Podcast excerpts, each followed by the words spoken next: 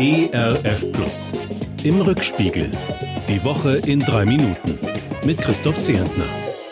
Na, das ist ja vielleicht eine Woche. Krieg herrscht in Europa. Brutaler Angriffskrieg, wie Europa ihn seit vielen Jahrzehnten nicht mehr erleiden musste. Russlands machthungriger Präsident Wladimir Putin schickt seine Truppen los, setzt exakt das in die Realität um, was er monatelang vehement bestritten hat. Er nimmt das kleine Nachbarland Ukraine brutal in die Zange.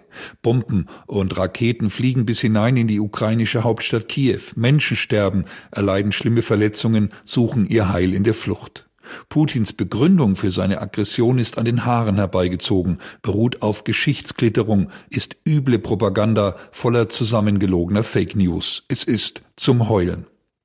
Aus aktuellem Anlass habe ich nachgesehen, gerade mal 1800 Kilometer sind es von meiner Heimat aus bis nach Kiew. Laut Google Maps bräuchte ich mit dem Auto keine 20 Stunden dorthin. Mich betrifft also ganz direkt, was das übermächtige Russland gerade mit der kleinen Ukraine anstellt. Wie es Völkerrecht bricht, Panzer losschickt, gegen Demokratie und Freiheit zu Felde zieht. Die Mächtigen in Europa und den USA überbieten sich mit Kommentaren des Entsetzens. Belgiens Ministerpräsident bezeichnet die Lage als Europas dunkelste Stunde seit dem Zweiten Weltkrieg. Angesichts der Dreistigkeit Putins frage ich mich, ob die Reaktionen von USA, NATO, EU und Bundesregierung auch nur annähernd ausreichen. Glaubt denn ernsthaft jemand, dass der skrupellose Putin sich durch solche großen Worte, durch den Stopp von Nord Stream 2 oder diverse Wirtschaftssanktionen beeindrucken lässt? Aber wie könnten denn Krieg, Tod und Leid in dem umstrittenen kleinen Land möglichst schnell beendet werden? Ob wir gerade jetzt eine Friedensbewegung des Gebets bilden sollten, eine Bewegung, die Gott um Frieden anfleht und dabei ganz besonders unsere Geschwister in dem traditionell christlichen Land Ukraine im Blick hat? Die württembergische Christusbewegung Lebendige Gemeinde lädt unter anderem mit den folgenden Worten zum Gebet ein. Herr Jesus Christus, schenke du den Mächtigen Einsicht, schenke Weisheit, wie Frieden wieder gelingen kann. Wir bitten dich für die Menschen in der Ukraine, dass du ihnen beistehst. Schaffe du Frieden.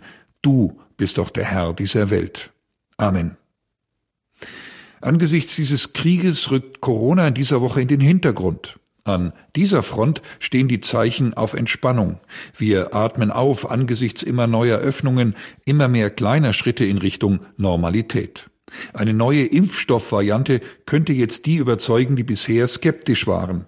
Hoffentlich sind wir bis zum Herbst soweit, dass wir nicht von neuen Wellen bzw. neuen Virusvarianten überschwemmt und zurückgeworfen werden.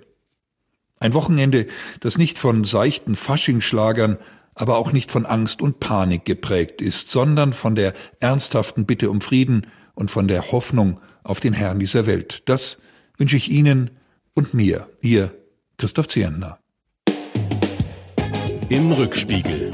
Auch in der Audiothek oder als Podcast auf erfplus.de. ERF Plus. Gutes im Radio.